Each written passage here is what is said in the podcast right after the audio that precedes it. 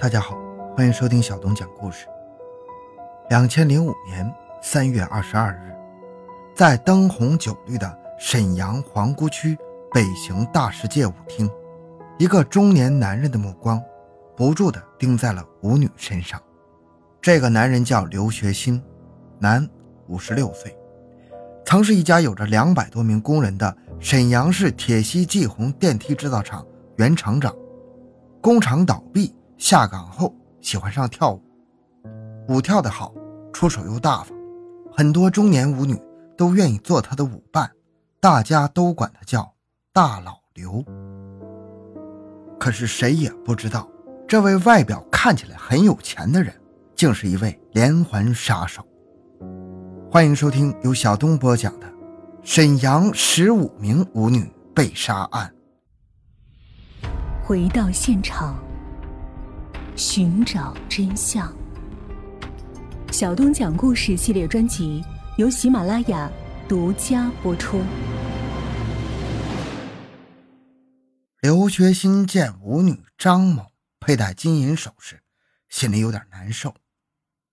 他感觉自己作为曾经的厂长，生活应该比他们要富足。此后，他居然产生了谋财害命的念头。他主动与舞女张某搭话、跳舞，取得了张某的信任之后，双方约定第二天在刘的家里见面。次日，刘学新在自己的家中用铁锤猛击张某的头部，致其死亡，随后用尖刀、钢锯将尸体分解，并将尸体装入塑料袋后抛尸。刘学新抢走张某人民币四十余元以及金项链、金戒指。金耳环等物，做了第一起谋财害命的案件，他的心吓得都快跳出来了。可是从第二起杀人之后，他就不再害怕了。两千零五年三月二十八日十点，刘学新来到皇姑区北行大世界舞厅，将舞女王某骗到家中，与王某发生性关系之后，刘学新采用上述手段将王某杀死，并将尸体分解后抛尸。抢走王某三十余元及金手链等物品之后，从两千零五年五月二十日到两千零五年十月三十一日，刘学新又以相同的手段杀死了五名舞女，并抢走了被害人财物。刘学新自己在公安机关供认，他自己一共作案了十五起，杀害了十五名舞女。就是这样一个已经五十六岁的中年男子。在一年内，竟然疯狂的连续杀害了多名舞女，而且大部分都是在同一家舞厅与其相识后被骗走的。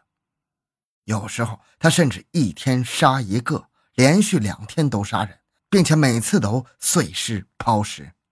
刘学新每次作案都将受害人的尸体分尸，尸块分多个地点抛尸，有的尸块抛在三丈多的深井中，后来井又被填死。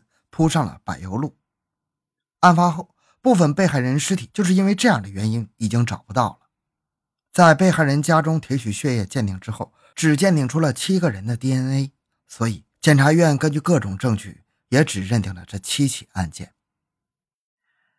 这是一个身材偏瘦、略微秃顶、小眼睛、小脸型、长相非常普通的中年男人，他的情绪很平稳。没有害怕的表情，也没有表现出对被害人家属丝毫的歉意，抬头挺胸的坐在被告席上。法庭上，公诉人对刘学新进行了讯问，刘学新以非常平淡和诚恳的态度回答了每一个问题。在当庭供述杀人手段和过程时，他竟然如同叙述一件很平常的事儿一样，娓娓道来。甚至在回答有些问题的时候，还笑出了声。公诉人问：“你是怎么产生杀人念头的？”刘学新回答：“原来花钱摆阔惯了，后来在舞厅跳舞找舞伴，给他们买东西需要钱呢。于是两千零四年，我就产生了抢劫舞女的念头。”但开始没敢做，直到两千零五年才动手。为什么要上舞厅找作案目标？你经常在那里跳舞，不怕暴露吗？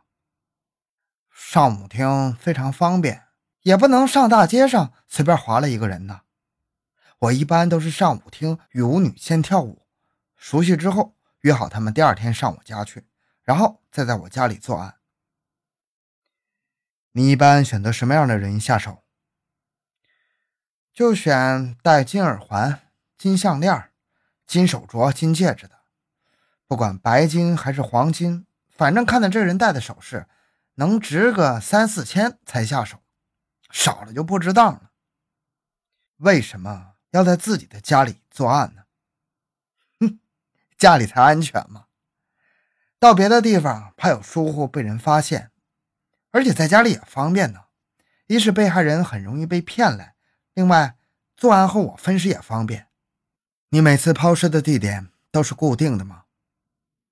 对，固定有五个抛尸点。第一个在红区荷兰村附近。第二个在田义屯后身第三个在三四台子高速公路附近，第四个在白山路立交桥附近，第五个在于洪区文大县附近。为什么要杀人并分尸？我抢了他们的东西，再放了他们，我不露馅了吗？我就怕他们报案，不分尸，我也不能将整个尸体扛出去啊。被害人为什么会信任你，并到你家里去呢？哼，这就是臭味相投吧。我约他们到我家里，他们就明白是啥意思。要不我就先请他们吃饭，或者买点东西，一点小恩小惠，他们就很容易上钩了。你做了这么多起案件，不害怕吗？干完第一起时很害怕。在家躲了几天，见没什么动静，胆子就大了。第六天我就杀了第二个人，这样来钱太快了。你抢首饰卖了多少钱？一共也就三四万块钱吧，根本不值个。公诉人的提问，刘学新回答的很干脆，也很直接，这令旁听席上的被害人家属们气愤不已。有的家属曾试图踢打刘学新，但都被法警一一制止。一位被害人的老父亲含着眼泪低声自语：“姑娘长这么大，我都舍不得打呀。”这与刘学新的冷笑形成了鲜明的对比。公诉人问：“你的作案工具是什么？”钢锯、锤子。两把刀，一般你都会把被害人带到你家。对，这比较安全，而且作案之后，刀我都藏到离我家五百米远的一个大石头下面，其他工具藏在家里厨房的暖气管的后面。回家后你就直接作案？嗯，有的是，有的就先发生关系后再动手。动手嘛，都在厕所里。那你的妻子一直不知道吗？这能让他知道吗？我就骗他说说朋友在我家玩斗鸡，这是一种赌博。在他回家之前，把血什么的冲掉，然后把尸体装进塑料袋扔到外面荒地，什么立交桥下呀、河里呀、荒地里呀。对于刘学新的残忍行径，七名被害人的家属提出了总计达两百多万元的经济赔偿。刘学新表示：“嗯，应该赔偿，但是我自己没能力，律师我都请不起，还是法院指定的。”在最后陈述中，刘学新说道：“法官、公诉人、书记员、被害人家属们，大家好。”被害人家属们愤怒到了极点，叫骂声不绝于耳。我对不起被害人家属，我不应该这样做。现在想想，不值个儿啊！刘学新继续说道，但他的话被被害人家属打断。大家一起喊：“严惩他！”法官问：“刘学新，你还有什么要说的？”